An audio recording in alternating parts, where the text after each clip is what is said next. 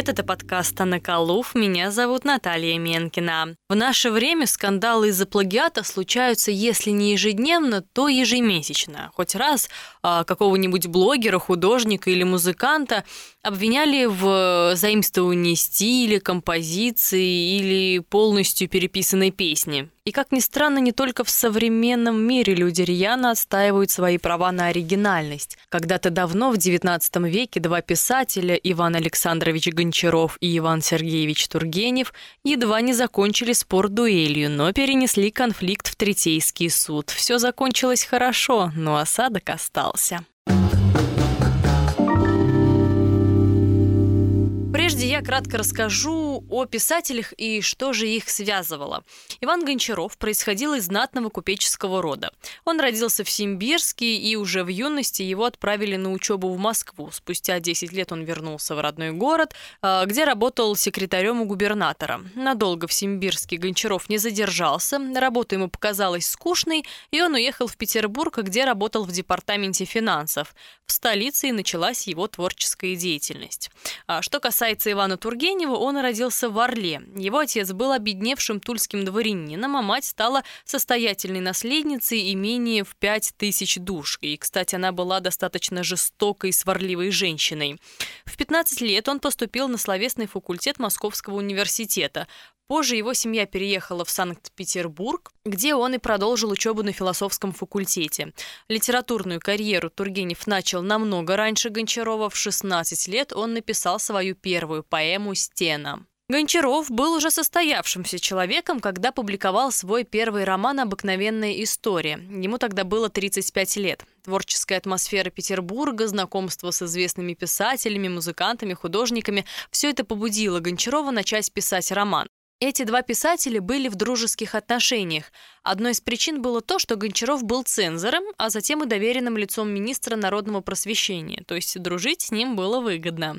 Писатели посещали творческие вечера, делились планами будущих произведений, а, зачитывали отрывки будущих романов и зачастую поливали друг друга грязью за спиной, но на людях все равно выглядели друзьями. Главный конфликт начался в процессе написания последнего романа Гончарова «Обрыв», над которым писатель работал на протяжении 20 лет, начиная с 1849 года. И разборки с Тургеневым как раз способствовали тому, что написание романа затянулось на такое продолжительное время. Настолько продолжительное, что Гончаров даже смог закончить свое главное произведение «Обломов». А, в тот период, когда идея только приобретала свои формы, писатели очень тесно общались. Гончаров рассказал другу главный замысел, описал героев, место действия. После Гончаров написал в автобиографическом романе «Необыкновенная история», не путать э, с первым его романом «Обыкновенная история», что он давно стал замечать какое-то усиленное внимание к себе со стороны Тургенева. Возмущению Гончарова не было предела, когда он оказался на читке нового романа Тургенева «Дворянское гнездо». Кстати, многие историки говорят о том, что Гончарова не приглашали на чтение этого романа, и он оказался там совершенно случайно. Как полагал Иван Александрович, сходство персонажей обоих произведений было неоспоримо. И тут расскажу немного о сюжетах обрыва и дворянского гнезда. Действие обрыва начинается в Петербурге, где в течение 10 лет живет советский человек Борис Павлович Райский. После завершения учебы в университете недолгой армейской службы он ведет жизнь вольного художника. Ну еще бы, у него есть имение на Волге, хозяйственные вопросы его совершенно не интересуют, он получает только деньги на свое полное богатое содержание. А его поместьем заправляют его двоюродная бабушка Татьяна Марковна Ивановна Бережкова, и на попечении у нее находятся двоюродные внучки-сироты Вера и Марфенька. Так однажды Борис Павлович Райский решает, что ему пора оставить спертый воздух Петербурга и уезжает в Малиновку, чтобы провести там несколько месяцев, и э, он надеется обрести там возможность жить светло и просто. Там происходит встреча Райского с троюрной сестрой Верой, чья нелюдимость и замкнутость начинает по-настоящему волновать Райского. Пытаясь понять, почему девушка отвергает любые попытки к сближению, Райский то ее преследует, то наигранно изображает равнодушие, кто собирает чемодан через каждые два дня. Ни одна из этих уловок не срабатывает. Вера видит в кузене человека, который посягает на ее свободу и который мешает ей просто-напросто существовать э, в мире с самой собой. И старается не общаться с ним близко. В том числе она избегала Райского потому, что ее связывали отношения с Марком Волоховым, человеком с сомнительной репутацией. Дальше я вам рассказывать не буду, надеюсь, сами прочитаете. Во дворянском гнезде главным героем является Федор Иванович Лаврецкий, дворянин, имеющий многие черты самого Тургенева. Молодой человек продолжает свое образование в Москве и во время посещения оперы замечают девушку в одной из лож. Ее зовут Варвара Павловна, и Федор Лаврецкий невероятно влюбляется в нее, он просит ее любви, руки, они женятся и переезжают в Париж. Там Варвара Павловна становится весьма популярной содержательницей салона и заводит роман с одним из постоянных гостей гостей. Лаврецкий узнает о романе жены, когда случайно находит записку, написанную от любовника. Шокированный предательством жены, он бросает ее и возвращается в свое фамильное поместье. По возвращении в Россию Лаврецкий навещает свою кузину а, Марию Дмитриевну Калитину, живущую с двумя дочерьми Лизой и Леной. Лаврецкого сразу же покоряет Лиза, ее серьезная натура и искреннее посвящение себя православной вере. Это все влечет главного героя. Постепенно Лаврецкий осознает, что глубоко влюблен в Лизу, и узнав о том, что Варвара Павловна скоропостижно умерла, он объясняется Лизе в любви. Он узнает, что его чувства взаимны. Лиза также полюбила его. Но после объяснений в любви счастливый Лаврецкий возвращается домой, а там сидит живая, невредимая и даже довольно упитанная Варвара Павловна. Узнав о внезапном появлении жены, Лиза решает уйти в отдаленный монастырь и проживает остаток своих дней в монашестве. Лаврецкий возвращается к жене и уезжает в Москву. Помимо этого сюжета Иван Гончаров увидел плагиаты в романе «Накануне», который вышел у Тургенева сразу после «Дворянского гнезда». Сюжет этого романа я пересказывать не буду, так как углядеть плагиат в этом романе невозможно, как мне кажется.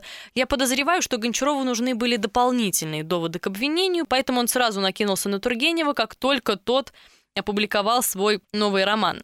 Так вот, возвращаемся к встрече. На публичных чтениях «Дворянского гнезда» Гончаров был возмущен и требовал убрать из романа несколько сцен, идей которых якобы принадлежало ему. Тургенев признает, что есть кое-какое сходство и согласен выполнить требования. Слушатели, которые находились в тот момент на чтениях, были в шоке. Хоть Иван Сергеевич отрицал заимствование сюжета, он все-таки согласился исключить из романа некоторые сцены. Гончаров, придя домой после неприятной встречи, выбросил из рукописи главу о предках Райского. Глава была достаточно объемной. Он решил скандала не устраивать, но при встречах часто упоминал об этом. И с тех пор он стал искать в произведениях Тургенева совпадения. После публикации романа «Накануне» Иван Александрович открыто обвинил Тургенева в воровстве идей. Писатели обменялись грозными письмами. Тургенев потребовал назначить Третейский литературный суд или в противном случае грозил вызовом на дуэль. Гончаров согласился на суд и потребовал назначить судьями публицистов Аненкова, Дружинина, Никитенко и Дудышкина. Они оказались в сложнейшей ситуации, потому что, с одной стороны, Гончаров не только друг, но и цензор, которого нельзя обижать. С другой стороны, Тургенев тоже известный человек и приятель. Спустя пару месяцев после публикации романа «Накануне» состоялся суд. Влияние Ивана Александровича было большим, однако он проиграл дело. Судьи решили, что авторы пишут о российской действительности, действительности, поэтому некоторое сходство может возникать. Совпадения в книгах, по мнению судей, являются не более чем случайностью. Ни одна сторона не была признана правой или виноватой. Тургенев согласился с решением суда, его противника такое решение не устроило. Писатели прекратили всякое общение, Гончаров описал эту ситуацию и свои эмоции в автобиографическом романе «Необыкновенная история». Иван Александрович таил обиду, по-прежнему искал и находил плагиат даже в произведениях иностранных авторов, а, таких как «Дача на Рейне» Бертольда Ауэрбаха, «Госпожа Бавари» и «Воспитание чувств» Флабера. До конца жизни Гончаров был убежден в своей правоте. Давние друзья встретились спустя четыре года после суда. Писатели решили возобновить общение, но Иван Александрович простить а, Тургенева так и не смог. Мнительная натура Гончарова не успокаивалась. Он подозревал в плагиате Тургенева, когда тот написал «Отцы и дети», «Вешние воды», «Дым». Гончаров был уверен в своей оригинальности, чем не давал покоя бедному Тургеневу. Но если вы прочтете хотя бы обрыв и дворянское гнездо, то не найдете там прямого плагиата. Да, образы героев обоих писателей похожи, но сюжеты, написание, даже стиль все равно разные – Лично для меня слока Гончарова намного проще, чем Тургенева. Последний пишет о проблемах глубже и даже немного трагичнее. Гончаров не с такой охотой убивает своих героев. В «Обрыве» Борис Райский ставит на первое место себя и свои чувства. В «Дворянском же гнезде» Федор Лаврецкий разрывается между долгом и личным счастьем. Это самопожертвование и лежит в основе авторского замысла Тургенева. Но попробуйте объяснить это Гончарову, особенно сейчас. Меня зовут Наталья Менкина. До скорой встречи!